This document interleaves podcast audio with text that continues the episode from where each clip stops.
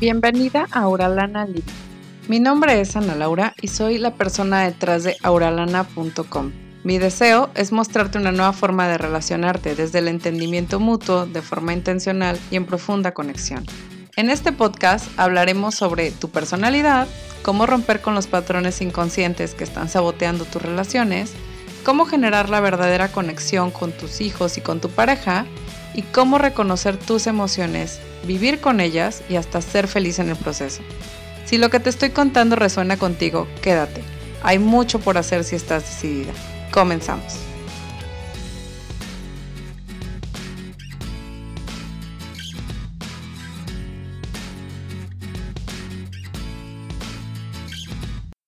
Bienvenido y bienvenida a un episodio más de Aurelina Living. El día de hoy vamos a hablar sobre cómo lidiar con la familia política. Es un tema que ha sido muy, muy recurrente en las asesorías y entonces decidí ponerlo también aquí. Hoy vamos a hablar de los errores que cometemos con la familia política y tips para mejorar tus relaciones con su familia, con la familia de tu pareja. Este tema es algo que tuve que aprender un tanto por las malas. La verdad es que yo era la típica novia que la mamá no quería para sus hijos y ahora que lo pienso puedo entender bastante bien por qué.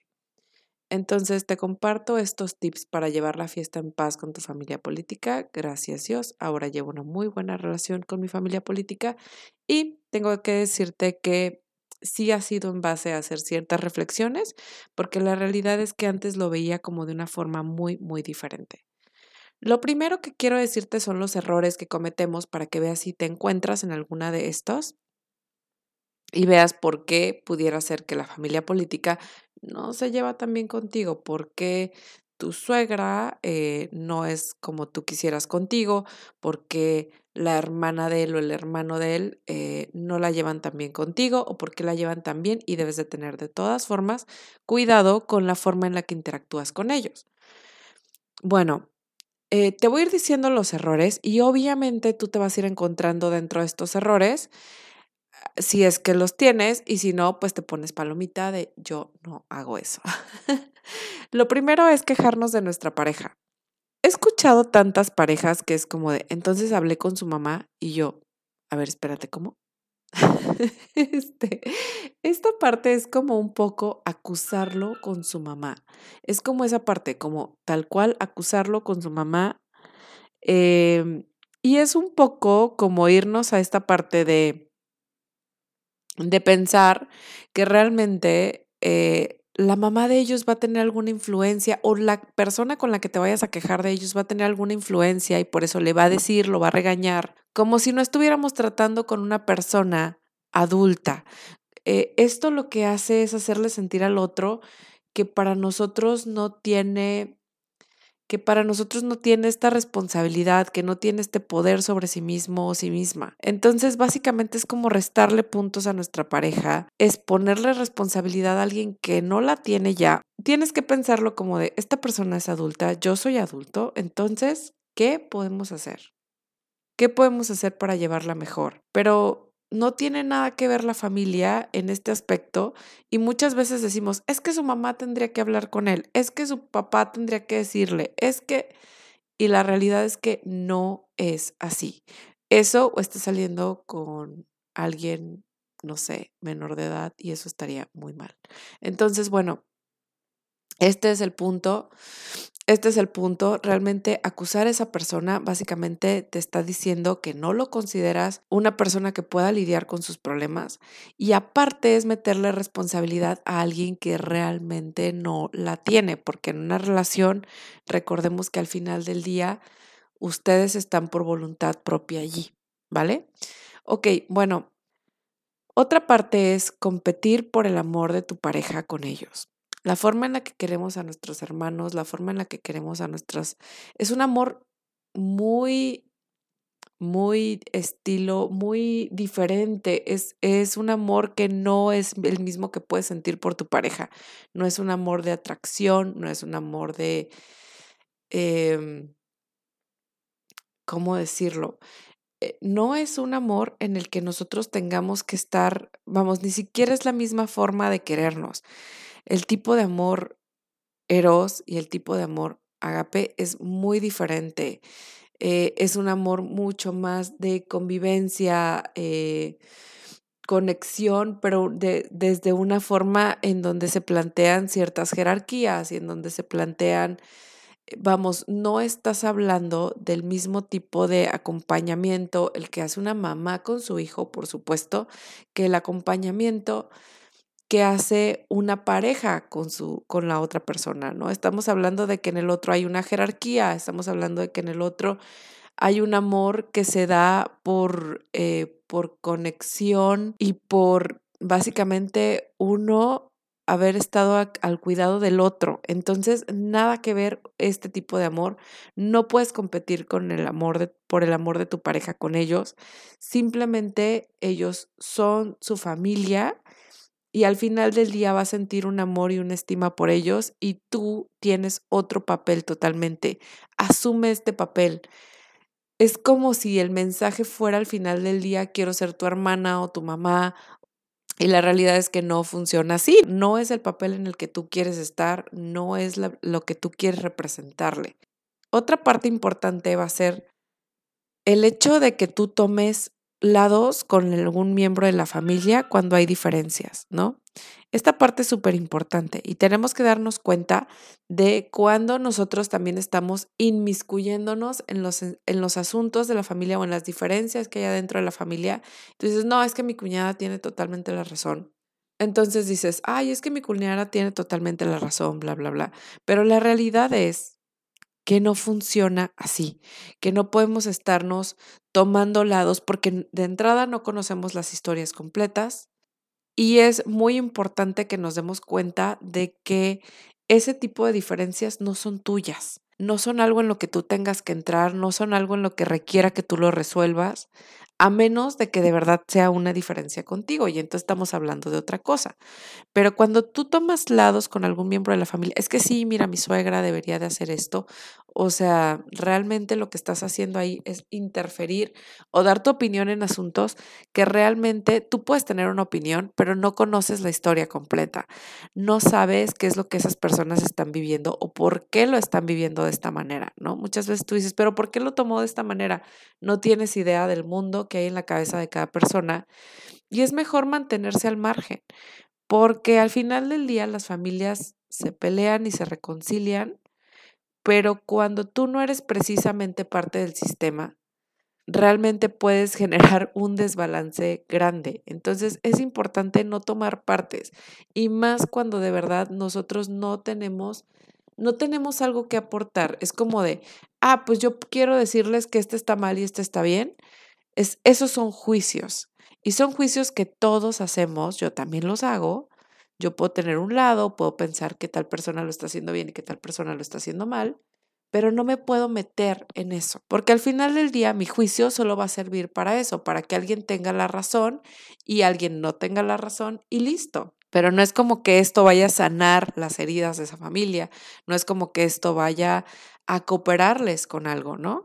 Al final del día creo que la parte importante aquí es que te des cuenta de que parte de tu autocuidado, parte de ti es que no te inmiscuyas en asuntos que les a la larga te pueden generar problemas, juicios, eh, donde básicamente, y me refiero a juicios como de esta persona en el pasado dijo esto y ahora se comporta de tal manera, es muy difícil de repente separar esa parte, pero tenemos que hacernos a la idea de que es importantísimo que nosotros nos guardemos esas opiniones que tenemos con respecto a la familia política, porque muchas veces son simplemente apreciaciones y juicios que nos hacemos en la cabeza, críticas que no le van a servir a nadie, ¿no? La otra parte importante y uno de los errores que cometemos súper grandes es no poner límites. A veces estamos, este es como el otro lado, ¿no? Este es el otro lado, ¿no?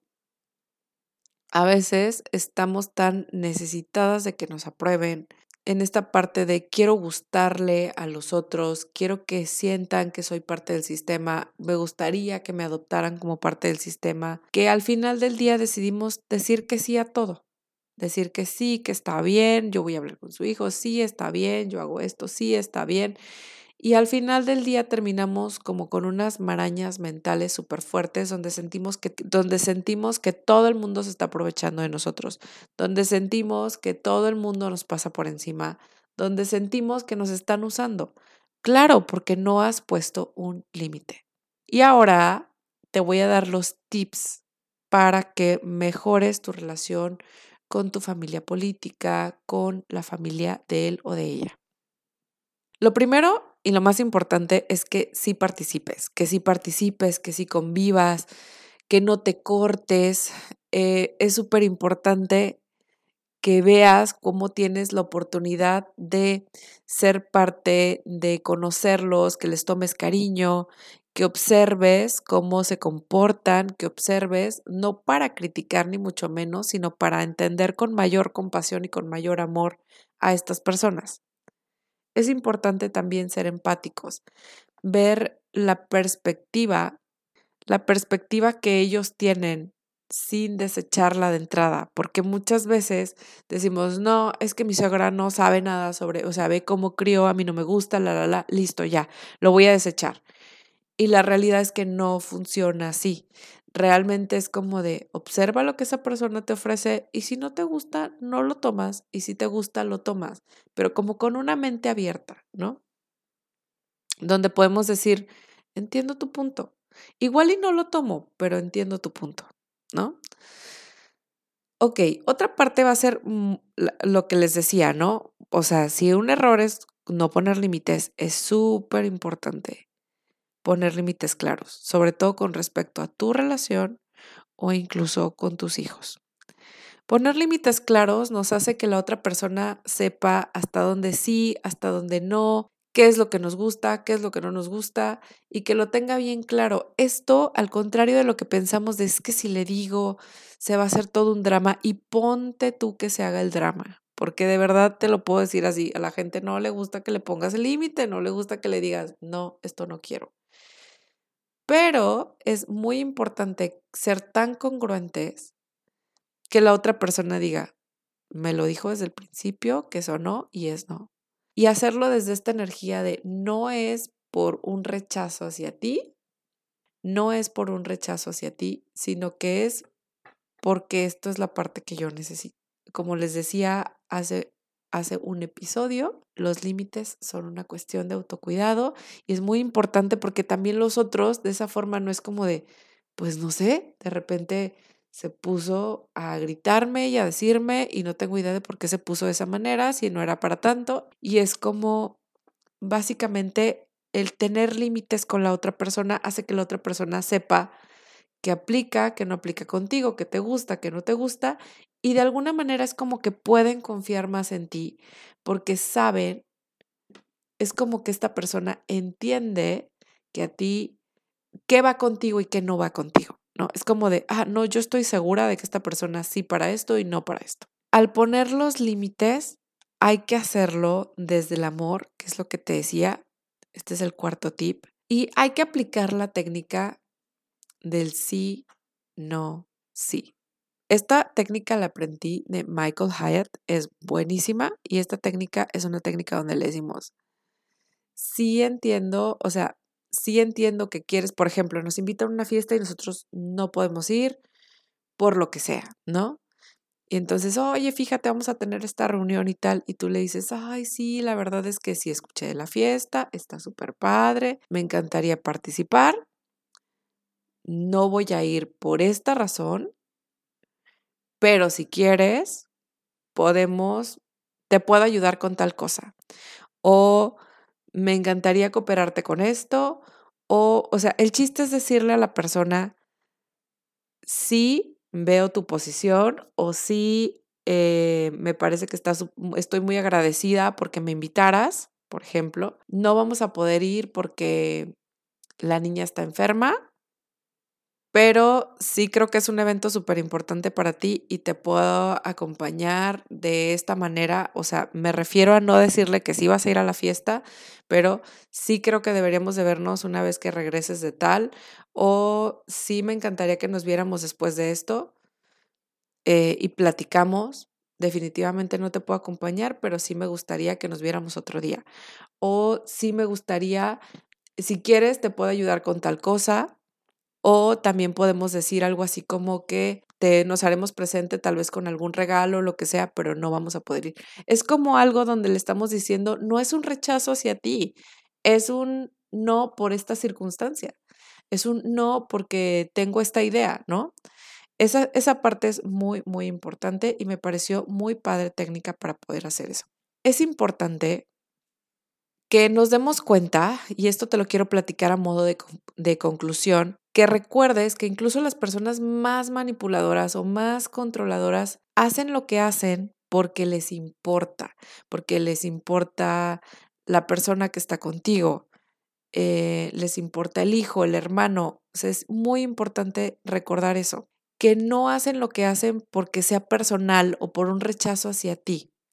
Igualmente cuando ellos ponen sus límites y que a nosotros pueden no gustarnos, es como que lo hacen precisamente para que sepamos que esto es importante para ellos, ¿sí? Es muy, muy importante que nos demos cuenta y que tengamos claridad en este aspecto y que realmente tomemos las cosas no personales, que tomemos las cosas de quien viene, no pensándolo como de, ay, tómalo de quien viene porque es inferior a ti, porque obviamente es una persona de tal y tal manera. No, para nada, sino que toma en cuenta las circunstancias de las que viene esta persona y toma en cuenta que si tú tienes una relación y esta persona de alguna forma está tratando de hacer algo en esa relación, regularmente es porque tratan de imponer el punto de vista, porque tratan de hacerlo esto, pero obviamente se trata de lo que ellos creen mejor desde su perspectiva. No por eso significa que lo vas a dejar pasar, sino que simplemente lo veas como de esto no es por un desprecio hacia mí, esto no es de esta manera, porque muchas veces nos cortamos y nos perdemos de la relación y del apoyo de la familia política porque los, hemos, hemos estado tomando las cosas muy, muy personales, ¿vale? Muchísimas gracias por escuchar este episodio. Espero que te guste. Déjame tus comentarios en auralana.com barra EP38. Te agradezco mucho por escuchar. Nos vemos pronto. Si este contenido resuena contigo, te invito a suscribirte al podcast y de esa forma no te pierdas ningún episodio. Compártelo en tus historias de Instagram y etiquétame o envíame un mensaje directo. Recuerda que solo así puedo conocer tus opiniones y de paso nos ayudas a llegar a más personas.